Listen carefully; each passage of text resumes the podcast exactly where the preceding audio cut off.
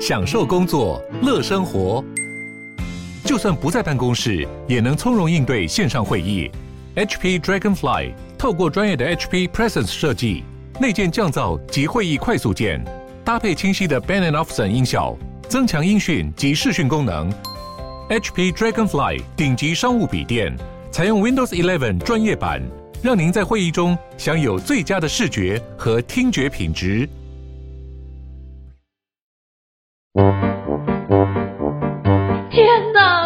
间不够，事情老是做不完，怎么办？别担心，就让高校人生商学院每周陪你充充电，找到方法不抱怨。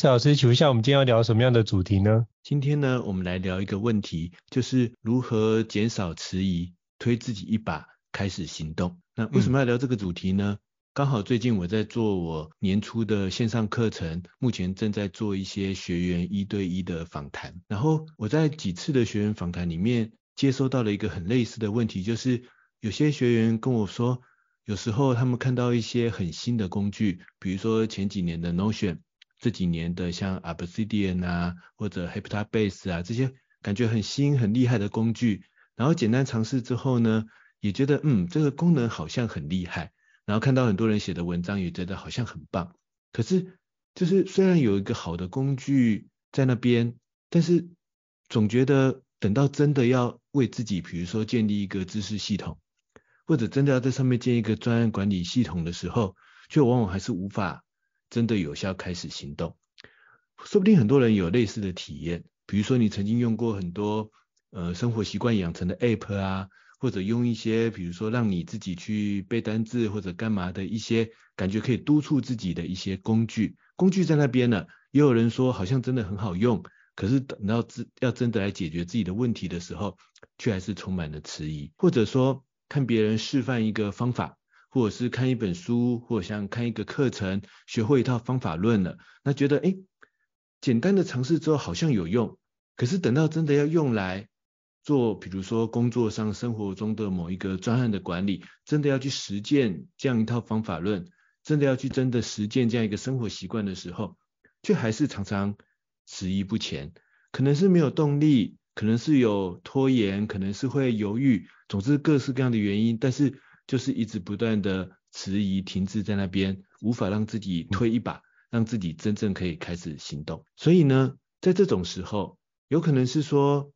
好像看到一个好工具，看到一个好方法，但问题是到底如何让自己真正开始去动手实践呢？那或者当然有时候是说，我们接收到一个重要的任务专案，然后或者有一些我们一定要去解决的问题，一定要去处理的事情，但是呢，如何去克服自己那种可能迟疑的，总是好像没办法真正开始去动手去做的心情，然后真的能够推自己一把开始行动呢？那今天呢，就想跟应成老师来聊聊看这样子的一个问题。那不知道应成老师有没有接触到类似这样的案例或者这样的经验，也发现到自己或者你的学员当中有因为迟疑而无法真的去开始推进一个任务，或者真的开始推进一个工具或方法，然后这时候有没有什么样的技巧去让自己真的开始采取第一步行动呢？我觉得最近刚好大家都遇到，都在讨论一个就是 Chat GPT 嘛。那我发现这件事情是很有趣，就是很多人都看很多文章，觉得说那个人工智慧要开始影响我们的世界，然后我们很多工作要被取代掉。可是我发觉大家都开始会玩，比如说用 ChatGPT 去玩很多的内容，去产出很多的内容。但我发觉很少人会去思考说，我如何用 ChatGPT 改善我的工作效能这件事情。我发现这件事情是没有人讨论的。如果我们是思考是如何用 ChatGPT 帮我去看看能不能改善我的效率，那如果他没有用。这个角度去看，而是说啊，那我有这个工具，我就先玩玩看。就我玩了，花很多时间在玩 GPT 哦。可是然后呢，我就觉得哇，这个系统好厉害哦。但是我怎么工作呢？我还是用原来的方式在工作。那我就觉得这件事情就会常落于就是想了很多，但是还是用原来的方式在做。这就像之前那个阿里巴巴创办人马云有讲过一句话，叫做“晚上想想千条路，早上依然走原路”的状态。所以如果你没有用这个方式帮你做，那怎么样去展开一个新的行动？你做的原来的方式还是会得到原来的结果而已。只是说原来哦，ChatGPT 可以帮助我们这么多哦，原来 ChatGPT 有这么强大的功能，然后你就发觉，那我原来的方式可以吗？然后你一直用原来的方式做，然后就变得自己很焦虑，因为你会发觉人工智慧帮助你做很多事情，可是别人用得很好，但是我用得不好。就像别人用其他其他 AI 绘图工具，可以画出非常非常好的图片，甚至得奖。像我能够用的大概就是，比如说画出一个非常有趣的小小的小动物，可爱小动物区，那个等级就落差很大。那所以你如何使用这个工具，会严重影响到你的产出。那我觉得很多时候大家的心里面的那些小声音会很大，比如说，呃，这样就可以了吗？我做到这样可不可以？因为这个东西都是一个陌生的，你都要去探索，然后你就会发觉我要做到什么样的程度，所以你可能一边踩油门一边踩刹车那样的状态，导致你可能停滞不前，会消耗很多能量在那边犹豫不决的状态。再是第二个，你可能会想说，诶，那既然 ChatGPT 这么厉害，那我把它多看一些国外或国内的大神想的一个内容，我再去看到更好的方案，我再去看看能不能把这件事情优化，不然我我现在做依照这个方式做。到时候我要改另外一个方式，是不是要花费更多的时间去适应？那我就等等看有没有更好的方法好了。那第三个，哎，那这个方法，嗯，这样可以吗？会不会有相关的一个道德议题存在？我要多参考一些资料的文献呢，帮助我做个整理。当你心里没有这样的角度思考的话，其实就会流于说，那我要不要准备一个更完整的方案，或是更完美的方案，然后就会停滞不前。所以我觉得这件事情常常会是遇到这种情况。那我自己觉得在过程中可能少了几种意识。首先第一个，我觉得通常我们没有一个目标，就是我们到底做的这件事是要帮助我们达到什么样的成果，这样的目标意识并没有出现。当没有目标意识的时候，你就不会出现行动，你就会发觉你就会僵持在那个地方，因为你没有一个目标帮你推向那个目标去，你就会发觉，哎。那你要做不做，好像对你来说不会有太大的影响，那你就不会去行动这件事。那第三个，我觉得很重要是，大家通常没有流程的意识。可是这也不能怪大家，因为主要的部分是因为我们过往，比如像伊思老师跟我，应该都会有自己工作的流程，我们都会把它拆解掉。这对我们来说是一个很重要的一个思考流程跟思考步骤。可是，一般人是不会拆解这个流程的。所以，当你一般无法拆解这个流程的话，你就不知道说哪个地方用 c h a p g b t 或用人工智慧可以帮助你加速那个流程，或是帮你节省哪个主要你觉得痛点的时间。那这件事情就是你无法去帮助你有效的去优化这个环节。所以，如果你没有目标意识、没有行动意识、没有流程意识，基本上你会发觉自己就会僵持在那个地方，然后一直在那边思考，在那边犹豫，觉得我做这件事情好吗？那做这件事情需不需要一个更好的方式往前推进？所以这是我用刚刚最后最近大家非常热门的 ChatGPT 用这个方式来跟大家做个简单的案例的说明啊。如果你是用这种角度思考，觉得很好玩，这当然是一种角度。但我会诚挚邀请各位听众可以思考看，能不能思考的是我如何把相关的 AI 工具，因为未来的 AI 工具只会越来越多，能不能把这样的 AI 工具放进来我的工作，改善我的流程？这样的话就可以让你的产出更好，因为之前我就看到一句话说，人工智慧不会取代你，但是使用人工智慧的人会，所以你要么就是被人工智慧取代，要么就是成为使用人工智慧的人，让你的工作流程可以加速。如果能够加速的话，其实它就可以帮你的行动的门槛降得很低，甚至是自动化帮你产生。当你有那些资料自动化产生之后，你就发觉哦，我就可以循序渐进把后面的内容给产出来。所以这是我刚刚在伊瑟老师。提到这件事情的时候，我想要回馈的相关的内容。那不知道伊莎老师有没有什么样的一个建议呢？我觉得胤丞老师刚才的拆解，其实就讲到了这个议题的，我觉得两大重点，也是我非常认同的。就是我们常常会产生很多迟疑，然后让自己呢，明明有个工具，明明有个方法，明明有个任务，但就是迟疑着没办法去马上开始采取行动。那我觉得胤丞老师刚才点出了。两个最大的问题症结点，而且也提出了有效的解法。第一个问题症结点就是，我们常常常常处在一种研究学习的心态。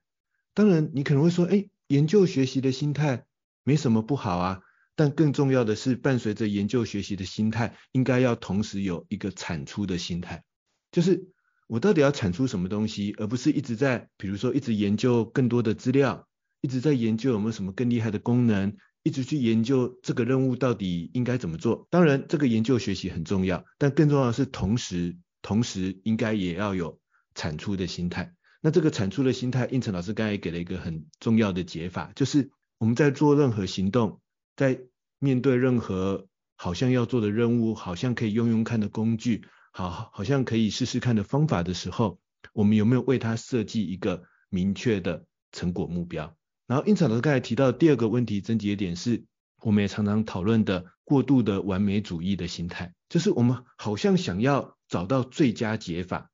我再开始做这个任务，或者这个工具、这个方法，我要找，我要先找出一个。我如果这样子做，我以后就会一直持续下去，然后不会出错，然后不会放弃。我们想要找到那个完美的方法，我再开始去用这个工具，用这个方法，或者去做这个任务。可是刚才胤丞老师提出了这种问题症结心态的一个解法，就是流程化。就是流程化，我的理解是，我们要达到那个完美的成果，要建立一个对自己真正有效的系统，这个专要做好，它一定是。第一阶段、第二阶段、第三阶段、第四阶段、第五阶段，一个阶段一个阶段不断的最佳化，一个阶段一个阶段的成果不断的往下推进，这就是我理解的流程化的意思。它不会一口气就是到终点，一口气就是那个最完美的方法。我们要把它想成，我先达到流程的第一阶段就可以了。那我觉得伴随着流程第一阶段的方法，则是让我们的工作流程简单化。那我想回馈的就是，我就想从这几个。解决的办法来分享一下我遇到的或者是我自己身上的某些实际的案例。比如说刚才第一个，从研究学习的心态，同时必须结合产出的心态，还是要再次强调，不是研究学习不重要，而是我们同时要知道自己要产出什么。这个意思就是，任何事情我们要懂得为它设计明确的成果目标。这个是什么意思呢？我刚好在。前一阵子学员在问我类似的问题的时候，我那时候就举了一个案例，我说我们每一年都会看到很多，比如说帮助你学习英文、学习单字的各式各样，好像说你用了它，你就会很认真的背单字，或者是很认真学习某种新语言的各种 app、各种工具。然后我说我有一年还真的利用了。多邻国，这个多邻国已经很多年，应该有些朋友知道，很知名的一个学习各种不同语言的 app。我就利用了多邻国这一个 app，嗯，学习了一些意大利文的日常绘画的这个绘画的语句跟单字。然后那时候第一时间我的想法是，哇，多邻国真好用，多邻国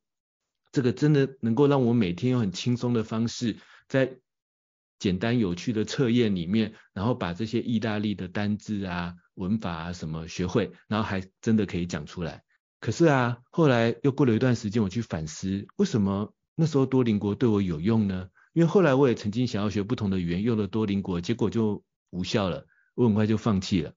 后来我去反思，为什么那时候会有用？后来我发现，好像跟多邻国这个 app 无关，跟我是不是用了很什么很厉害的背单字的方法？可以刺激自己的动力，其实没有关系，而是因为那一年我跟我老婆蜜月旅行要去意大利，所以我很希望我在旅行的时候可以很自然的去在那些，比如说去他的咖啡馆啊，去一些这个古迹展览的时候，可以很自然的有一些简单的对话，因为第一个可能会担心嘛，会想说，哎。如果到时候要去买一些东西要干嘛，可不可以有简单的对话呢？然后当然也会觉得这样子旅行的时候应该会更有趣一点。其实这个是什么呢？就是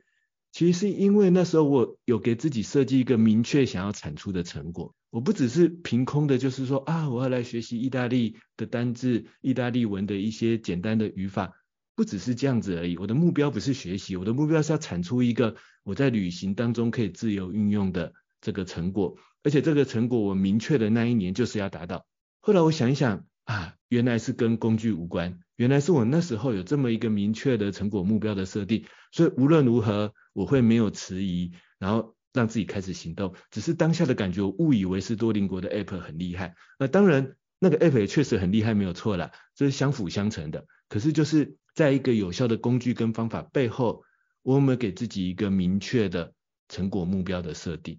那像我记得在几次的学员访谈里面，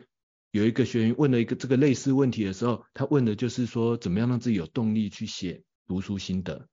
然后他说，他常常买了很多书，也尝试很努力的读，很努力的写心得，可是就很容易半途而废。这个就很切合我们说，很迟疑，让自己知道应应该要这样做，觉得好像会对自己好，可是为什么还是一直迟疑，让自己无法开始行动呢？他讲了很多原因，比如说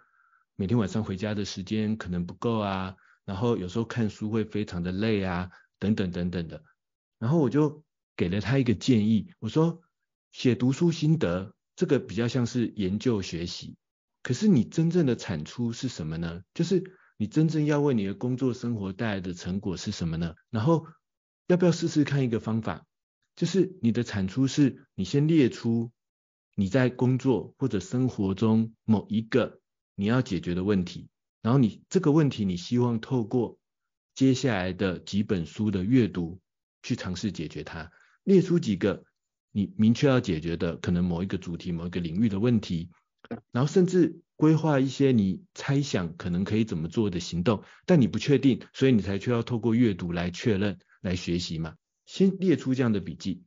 这个就是先给自己一个明确的成果目标。我现在不是要写读书心得，我现在是要产出解决我某个工作跟生活问题的这个任务的这个行动。然后呢，这时候再去阅读，然后这时候我建议他说。如果你觉得自己每天的时间不够，那你干嘛不跳着阅读呢？跳着阅读的意思是，我就读可以解决我列出来的那些问题的部分就好啦。那如果接下来书中某个部分看不懂，你何妨跳过它呢？然后如果某个地方看不下去，但又跟你要解决的问题无关，你何不跳过它呢？但是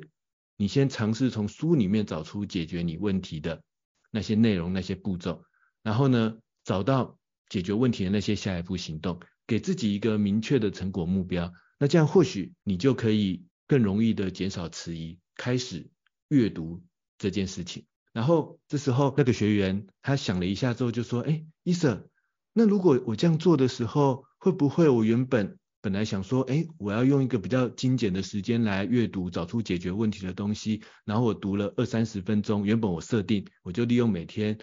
回家一点点零碎的二三十分钟来读，找出解决问题的部分就好。但如果读下去不小心读得太久，读到一个小时怎么办？我就说这个是问题吗？就是我的意思是一开始我们的问题叫做，我觉得我每天找不到时间，找不到动力去阅读嘛。然后我现在换一个方法，我告诉自己我的目标不是要读那本书，不是要写那个读书心得，而是我先列出我工作生活中真正要解决的问题，然后去书中找答案。结果找答案的过程中不小心读上瘾了，然后又多读了四五十分钟。可是这样子的结果不就是我原本最想要的那一个，每天有更多的专注时间投入阅读吗？可是这个意思就是说，原来我们要让自己能够不迟疑，能够更专注在一件事情，能够开始行动，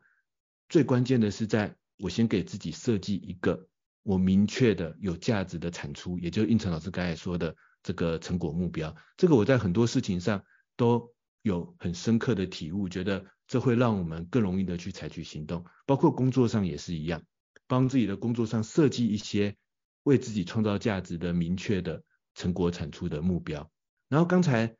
印子老师提到的第二个症结点，就是完美主义的心态，这是我们要透过把事情流程化，就是拆解成几个阶段，那我们先做第一个阶段就好，或者。我想到的是，还可以把事情简单化，就是怎么去想到这个事情背后，它最简单的下一步行动是什么？就先做那个第一步行动，或者说把那些可能比较多余的行动去掉，就做最核心的行动就好。我的意思是，有可能是那件事情看起来很复杂，所以你会让自己很迟疑，不知道到底有没有足够的时间，要不要去做。那这时候呢，我觉得简单化、流程化的方法就是说。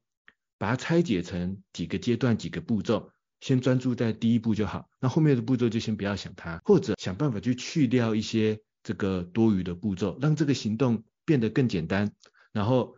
虽然产出可能比原本更少，但起码我先完成这个最核心的部分，这样也会有助于让自己可以这个减少迟疑，然后更快的跨出我们的下一步行动。例如前一阵子的线上课程，很多学员回头来跟我访谈，问我问题的时候，他们可能会说：哎，伊 Sir，我想要在 Notion，我想要在 Obsidian，或者是在 Evernote，或者在 OneNote 上面实践你的这一套系统。然后我就说，他们就说：哎，可是我这个。之前很多我的笔记、我的任务管理不是你这个方法，所以真的变得很乱、很零散。那我现在想要去回头整理那些旧的任务、旧的笔记，问我要怎么办？然后或者是说，哎，伊瑟我看你最后制造出来的那个系统分类什么什么都很精准，而且很那个看起来很有逻辑，所以呢，我也想要架构出你这一个。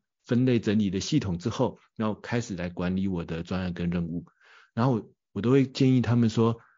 千万不要这样开始去采去实践一个系统，实践一个方法，也千万不要这样开始去实践我在那堂课上教大家的这个数位生产力的整理逻辑。第一个，千万不要回头去整理自己过去已经有的任务跟笔记，因为呢，那个就是我刚才提到的，它就是多余的步骤。它不一定会我会为我现在或接下来的专案跟任务产生明确的产出或明确的结果的影响。当然，如果我花时间整理好，我可能会很开心。但是这个开心有可能正是一种迟疑，就是我们往往就没有去做那个真正的产出。但是在很多的学习、研究、很多的整理里面，感受到一种开心。但是开心完之后，会发现自己什么进度都没有推进。那整理过去的资料跟过去的笔记，正是这样。那他们就问我说：“医生，那要怎么办呢？”我说：“很简单，我们就先做最重要的第一步，去掉多余的步骤。意思是，你就根据你当下正要做的那一个任务，在这个任务上试试看我跟大家分享的防弹笔记的系统、个人数位生产力的系统，但是用现在这个任务来开始试试看那样的管理跟整理的系统的逻辑。”他们说：“那过去的。”那些资料跟笔记怎么办呢？我就说很简单啊，就是你现在先做现在的任务，做做做做到某个阶段，你发现刚好要参考过去的一个 A 任务的时候，当下顺手再把 A 任务整理成你现在的新系统，这样就好了。也就是这是第二阶段才要做的嘛，而且呢也不用全部都做，就是不用全部的过去资料都整理，而是当我遇到过去的资料现在需要用的时候，我再整理现在需要用的资料就好。那慢慢的，你的系统就会导入一个更有生产力的这个流程了。这个就是先做第一步，去掉多余的步骤。你把行动简单化，你就会觉得说啊，你就不会是迟疑说怎么办？我过去的资料很多，我不知道如何用新的工具、新的方法把它完全的套用，因为根本就不用完全的套用啊。那你就可以去掉这样的迟疑，然后就从你现在要解决的当下那个任务开始，而。你当下要做的那个任务是我们本来就要做的嘛，因为它就是呼应第一点，它是一个我现在明确要做的成果的产出，所以我在这个步骤底下开始去采取行动，采取修正，那这样子呢，也就能够更容易的减少这个迟疑的现象。这是我对应成老师刚才的这个分享的一个反馈，也呼应这个减少迟疑、开始行动的，我觉得两个很关键的重点。第一个。有没有设定明确产出的成果目标？第二个，有没有把我们的行动简单化、流程化？那不知道应成老师有没有什么回馈跟分享？哦，我觉得易老师真的归纳总结的非常好，帮大家列出两个点呢，就是明确目标跟去除多余步骤。那只是我想说，刚刚易老师在提到，就是我们要整理过去那个资料的时候，我那段很有感觉，是因为你整理过去资料这件事情，我们可能觉得哇，我有一个新的方法，代表过去很多东西没有做好，所以你当下会觉得我想要赶紧有一种着急感，想要赶快把我过去做错的方式一次的把它做个清空，就像。呃，我之前有看过，就是有人学会一种新的，比如说一种新的工具，我就开始把我过去所有的内容都否定掉，然后要用新的工具去展现，这样整理过才会觉得这件事情是是是好的，然后是有产出。可是，呃，这个部分是有产出，但是这个产出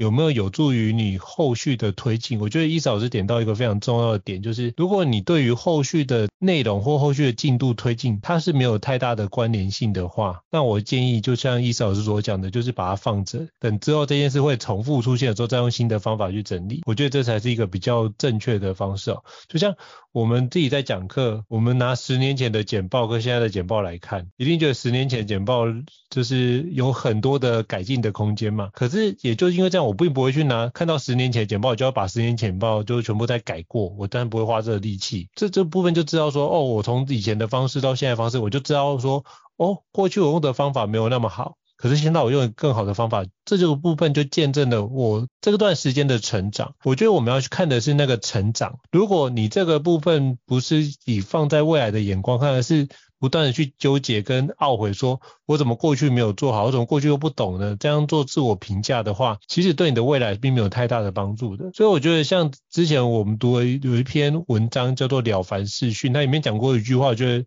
蛮生动的，叫做“昨日种种，譬如昨日死。”今日种种，必如今日生。我觉得这一句话就很生动的，呃，形容或呼应刚刚伊思老师讲到的那一段。所以，如果这件事情会让你有迟疑，你会觉得过去都没有准备好，我真的未来能够做好这件事情吗？你会有这样，会常会有一种类似冒牌者的心态又出现了。所以这时候你就要告诉自己，那是以前的事情。可是那是因为我以前还没有学到这个方法。那现在我学到这个方法，以后我就用这个新的方法，就可以跟过去那样的状态告别。所以。过去那个东西存在，我觉得很好。为什么？它是常常当你有机会回顾过去的时候，它是一个提醒，提醒我们不要再像以前这个样子。但是我们可以用现在的方式做得更好。我觉得你就把它当做是一个提醒，而不是把它当做是一个污点。如果你把它当做是一个人生的污点，或者是你觉得那当做是一个很碍眼的东西，你就觉得你眼里都不像那个灰尘，都不像那个沙子，你就想把那件事情处理掉。可是你如果只把它当做是一个提醒的话，这件事情就会变成是。帮助我们去看看是一个对比，就是以前的我跟现在的我是不是有进步？我觉得用这个方式来去做比较，就不会陷入就是自我批判，或者是把自己批评的体无完肤，然后没有行动，然后没有行动开始产生懊悔，就会陷入这样的一个恶性循环的状态。所以我们要避免自己陷入这样的自我批评的恶性循环，然后陷入低潮。所以我们就要在这个时候要设一个停损点，并且是我们这个区块就是过去就过去了。从现在开始，我如何让自己可以用更好的方式去做，用更好的方式去引导，或者更好的方式去学习，让这个状况的效能能够有所提升。那如果用这个角度思考，我定期在做复盘的时候发现，哎，我现在做的部分比之前好，那我觉得你应该感到非常开心才对啊。那不用抱持完美主义去看，而是用完成主义逐渐的往前推进。那能推进都是一件好事啊。那当你推进久了，这件事情就会变得是很不一样。我举个例子，就像我们两个。我跟伊嫂子在做高校人商学院 Podcast 这个区块，从前年就是很多人就开始想要做啊，结果我也遇到有朋友跟我说，呃，哇，我也想要做 Podcast，还比我早开始哦，连 logo 设计好了哦，然后主题也想好了哦，但是他就想说，那要不要再想更完整的计划？所以他就没有任何行动。就我们两个就两个就是臭皮匠就开始就这样开始做啊，做到现在一百三十几集啊，然后就开始有一些不一样的一个。机会会出现，然后我上上礼拜遇到我的那个朋友，他就说，哇，看你现在做的很不错诶，你跟伊子老师两个做的很不错诶，哦，真羡慕你们这个区块。我那时候我就记得我回了一句话，就是你也可以啊，只要你开始行动。我就这样子我跟他讲，我就说你一定可以有办法做出你的不一样的模式。我说你听我们第一集或前面几集的状态也是惨不忍睹啊。可是这件事情，我们就慢慢的去调整这件事情，就会让我们自己变得更好。那我觉得我们在那个过程，我觉得不管是你就把它当做做实验，你要么就是得到，要么就是学到。那不管怎样，我们基本上都会觉得这件事情是做得开心的。然后这件事情是我们两个人平常对话就是长这个样子，所以只是刚好录下来给大家一起听，就这个区块而已。那我觉得并没有什么样的损失啊，分享知识是没有损失，所以那就自在分享，讲错了又如何？下次再调整回来就好了。所以我觉得我们在录这件事情就变得是很轻松自在的对话，不会有那种心理负担。所以包含我们有一些，比如说什么片段我们也没剪啊，我觉得那就是很正常，有思考有语助词，那本就是一个非常正思正常的状态啊。就像我讲错字说话的，那没关系啊，反正这件事情还是可以持续推进。重点是你不要让自己有那个心理负担，很多时候，我觉得很，我觉得另外一个我想讲的就是，很多人会有所谓的偶包出现，就是觉得我能够这样做吗？我能够那样做吗？你有一个框架限制住你自己，那这样子你就变得会在那边犹豫不前。可是如果你把这个框架拿掉，觉得我就是在做实验，我就是做一个新的尝试啊，然后被笑又如何？那没关系，我就试试看啊。那这样子的话，反正就去尝试了之后，你就会得到不一样的东西了。我觉得。那个尝试是珍贵的，所以千万不要把那个尝试给自己愿意尝试的机会都直接拿掉，我觉得那就太可惜了。所以你很多时候犹豫不决，是因为我们都想要一次做对，可是那个一次做对。因为担心自己做错会被骂，那样过去的一个情绪都会留存在。比如说考试考不好，都会觉得啊，你怎么考？比如说考九十八分，通常长辈问你说为什么是少了两分，而不是你说哦，考九十八分好棒。我们都希望有那个完美，可是我们知道这东西达不到。可是能不能把那个东西先移除？我们就是好好的享受那个过程，好好的去享受。哎，我们彼此之间探索知识这个历程，然后知道这个东西我们。可不可以找出来？如果找得出来，你就不会有那个担心跟犹豫，觉得说啊，我会不会讲错话？没关系啊，Podcast 讲错话说话的，然后我再把它剪掉就好了。所以不用那个担心焦虑，那你就让自己的思绪是自由奔放的。那你思绪自由奔放，你的行动也会开始降低那个行动的门槛，你就会出去，你就开始行动。行动完之后，就会有不一样的东西产生，你再给自己回馈。我觉得这是一个从刚易思老师的内容，我想要延伸出来给大家一个 echo 的区块。不知道易思老师有什么要补充的吗？我觉得应成老师对于如何去克服或者放下自己的完美主义心态这一段的分享呢，很值得这个反思跟参考。然后尤其我特别想要框出一个关键字，就是我们今天一直提到的流程化思维。因为我觉得确实我的很多经验，包括看我课堂上的学员，或者是身边的这个朋友，我觉得这个流程化的思维其实反而并不常出现在大多数人的这个心中。因为很多人的想象常常是觉得一件事情就是你给我一个最好的工具，我找到一个最好的方法，然后我要一次把它做完，把它一口气成功。但是流程化的思维则是，我知道没有最好的方法，我知道没有最好的工具，我知道我需要不断的修正，并且一件事情我会把它拆成好多个阶段，一步一步的把它推进，一步一步把它完成。任何事情我都把它看成是一种流程，是一个过程，是一个不断最佳化的过程。比如说我跟应老师常常聊的家庭或者亲子沟通，那我跟应老师都不会觉得说啊，我们是要一口气改变孩子的个性。或者是一一口气就让家庭，比如说更加的和乐，或者一口气实现某个生活习惯，我们总是从一个流程化的思维去想，我如何一步一步的调整，如何一步步一步一步的改变，如何一步一步的去测试，甚至我常常会分享一个概念，就是什么叫做维持一个生活习惯呢？应该不是说我找到一个很好的生活习惯，于是我十年如一日每天都执行这个生活习惯吧？呃，或许极少数人可以，但就算可以，我也不觉得。这十年，世界、你的生活、你的人生、你的工作都没有改变吗？你为什么要十年都做一样的事情呢？所以我常常说，维持一个生活习惯最好的方法是每一天都有一点小改变，每天都在不断的修正我的生活习惯，嗯、这就是一种流程化的思维。如果你这个习惯可以不断的修正，你修正了十年，那就是你维持这个习惯十年的意思嘛。但是你维持的不是一个至死不变的习惯，而是一个不断修正的这样的习惯。这就是一个流程化的思维。那不过呢，在我们这样的分享之后啊，我想要做一个小小的补充，小小的某种心灵上的这个安慰，就是迟疑真的不好吗？我觉得大家也可以想想这个问题。我有迟疑，它有时候可能是个好事，它有时候可以是一个提醒。那只是我们在迟疑跟行动之中掌握一个平衡就可以了。因为啊。我自己其实也不是一个就会马上行动的人。第一个，我不会说我看到什么我就马上冲动的想要去行动看看。我不会收到一个任务我就马上就想要去执行它。我往往会有很多的迟疑，我往往会有很多的犹豫。我会想说，这个任务这样做到底对不对呢？这样做到底好不好呢？啊，我接下来花时间做这件事情呢，那我到底要产出什么东西呢？啊，这个这个任务这样这个事情做下去，难道不会遇到什么问题吗？我要不要先把这些问题想办法去排除呢？我其实我自己做很多事情，甚至我看到很多新工具，往往是抱持着一种迟疑的心态的。早期的我这样的迟疑心态可能会导致我非常容易拖延，非常容易犹豫，非常容易举棋不定，然后于是真正的要事、真正的行动可能就会被拖延下去了。不过呢，我觉得慢慢的从我自己研究很多生产力的工具跟方法，我觉得呢，也不是说让自己就完全不要迟疑，迟疑有时候是好事的，只是我们要去在迟疑跟行动之间找到一个平衡点。比如说，有时候我做的一个产品，我做的一本书，它要这个准备要推出了，那但是呢，作者来找我，作者提出了一个很棒的大纲，但我常常都会有一种，嗯，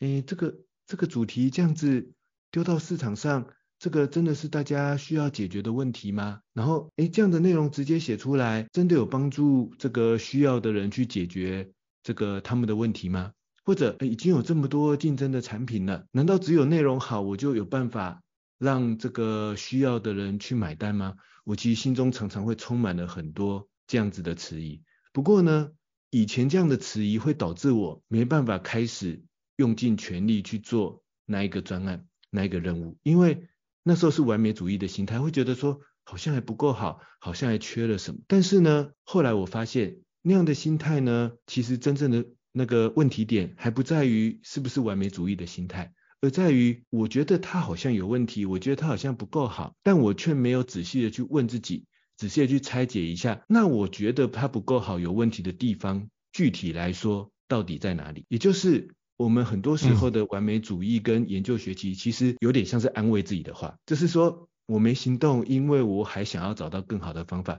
但如果仔细问自己，那我想要的更好方法到底是什么？我到底是想要解决什么问题呢？我们又回答不出来。这就这时候你就知道了，它其实是一种很模糊的概念。那也就像我们最近在谈一本新书的时候讲到的，我们把不想面对的东西藏在一种迷雾当中，就是我们只是用一些很抽象的概念让自己迟疑不前。那这时候怎么办呢？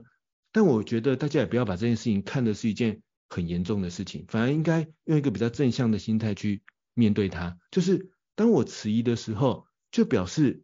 这件事情一定隐藏着某些具体的问题。那这时候不如就好好的，比如说打开你的笔记，然后好好的拆解一下它具体的问题到底是什么，或者猜测一下、假设一下它具体的问题到底是什么，然后呢，给他一两步行动的测试，去测试一下。到底是不是这个问题，或者这个问题到底有没有解决？也就是当我有迟疑了，告诉自己很好，然后接下来就是我列出一些具体的问题，看看能不能去破解这些迟疑，破除这些迟疑，然后让这件事情可以开始有效的往前推进。反而有时候不一定要直接想我要怎么去采取行动，而是当我有迟疑的时候，我就面对这个迟疑，想想看是什么问题造成我的迟疑呢？为解决这些问题，设计一两步行动。当你开始解决这些问题了，其实就等于这件事情、这个任务、这个目标，你开始往前推进了。所以呢，嗯，我觉得或许大家也可以从这样的角度去设想，不要把自己的迟疑而迟迟没有行动，当做一个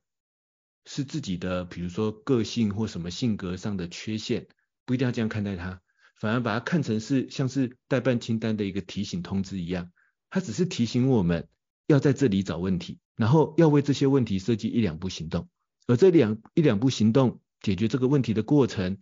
其实就是开始推进这个行动、推进这个任务的流程了。这是我的一个想要给大家的一个最后的我的个人心得的提醒。那不知道应成老师有没有什么样的回馈？哦，有，我觉得我要补充一下，伊思老师就是刚刚提到做那一段。其实我发现，如果你一直遇到那个迟疑，就像伊思老师说的，迟疑不代表不好。那我觉得迟疑是好，那就可以避免你冲动行事嘛。那只是想说，那迟疑几次，这个区块如果都一一直遇到类似的情况。那我就觉得那像是一个暗示哦。如果大概比如说迟疑了三次，那我就觉得三次之后就要去做个决断，我要不要做？那如果三次都觉得这件事要不要做决断，我就要去，就像伊嫂所做的，我要拆解这件事情，要列出具体的问题或原因，我就要问自己，是因为什么样的原因让我自己犹豫不前？我可不可以把那些原因给列下来？然后哪个地方会特别触动你，你就一定有特别有感觉，一定有的，你可以把它写下来。那你就会问说自己，为什么这个原因让我犹豫不前？是因为什么样的状态？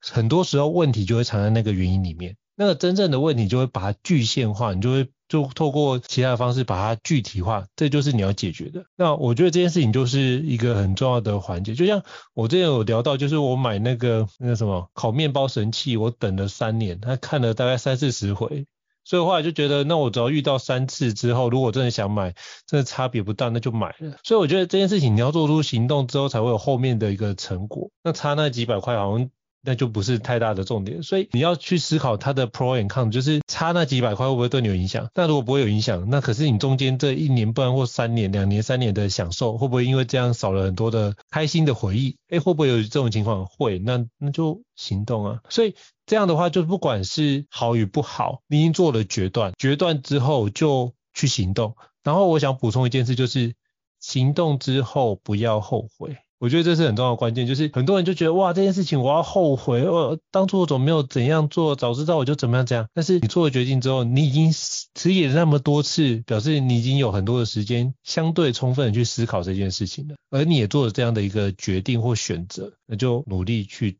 把这件事情做好。我觉得这个区块就是可以用这个方式帮助自己推进。就像我之前有听过一句话，就是年纪轻的时候不要怕，年纪长的时候不要后悔。我觉得都有异异曲同工之妙，就是你迟疑不做选择也是一种选择，那你做了决定之后，也才可以让你自己有效的往前进，那你就可以用以终为始的概念，看看你有什么样的目标想要达成。但我觉得在达成目标的路上，觉得那个遗憾应该会比没有在达成目标的路上，那个遗憾应该会少一些些吧。我起码是这样子相信的一个这样的情况，所以最后 echo 一下这段跟大家分享。我觉得应成老师提到的这一段啊，行动了就不要后悔，我觉得也是一个很棒的提醒。然后我想要再补充一个，就是怎么样不要后悔呢？嗯、就是主动为自己设计一个成果产出，你就不会后悔了。因为你会后悔，就是因为你没有成果产出嘛。但是，一旦你有成果产出了，那个产出无论跟你原本想的一不一样，但既然你产出了，它有价值了，那你就不会后悔了。比如说刚才胤丞老师讲的面包机，就是一个很好的例子。我前面犹豫了很久，或者是怎么样，我透过问题的拆解，发现啊，原来我纠结的问题是价格，可是我更在意的是，比如说家里每天早上有更好吃的面包或者是什么的，然后衡量一下，我就发现，哎，应该赶快去买一台面包机了。好，但是我很快的买一台面包机。会不会买到不是最好的面包机呢？会不会买到，嗯、还不是我心中最完美的面包机呢？于是我就后悔了呢。如果我是觉得这个面包机会直接决定我到底能不能烤出好面包，那我可能会有这样的后悔的心情。但是你为自己设设计成果产出，这是什么意思呢？就是我既然买一台面包机，我就开始安排，比如说每天早上的这个烤面包的计划，每天都要做出不同的面包，每天都要做出不同口味的这个。吐司，然后呢，于是你每天早上开始用这个面包机产出每天早上你原本没有吃到的，或者是让你工作就是做面包的过程更轻松的那些吐司跟面包，你有产出了。这时候你还管那台面包机是不是最好的面包机？没关没差了嘛，因为你 你都已经做出好吃的面包，然后你都已经享受了这个过程，就是你有成果产出，你就不会后悔了。所以呢，关键就是。无论你是用什么工具、什么方法，无论你做什么任务，你要让自己不后悔，最好的方法就是自己为他设计一个你一定可以创造出来的成果产出。那这样子就无关乎那个工具任务到底好不好，这个方法到底好不好，而是关乎我们自己为自己设计的成果产出有没有明确的产出出来。这是我对今天这一个如何减少迟疑、推自己一把开始行动。想给大家做的一个最后的总结。好，非常感谢伊斯老师给我们这段的一个总结哦。那这主要就是我们今天要跟各位分享的内容，希望各位有一些收获。那如果各位听众对于我们高效人商学院觉得不错的话，也欢迎在平台上面给我们五星按赞哦。你的支持就是对我们来说是很大的动力。那如果你有在生活上遇到高效习惯或是高效能的一个作为，像哪个地方如果你有卡关的，也欢迎留言，那我们知道你目前卡关的议题，我们会尽速的整理，把这个议题来拆解，跟大家做一个分享哦。非常感谢伊斯老师今精彩的一个交流跟对话，那也期待我们下一次有更多的一个产出哦。谢谢伊思老师，谢谢，我们下次见，拜拜。大家下次再见，拜拜。高校人生商学院，掌握人生选择权。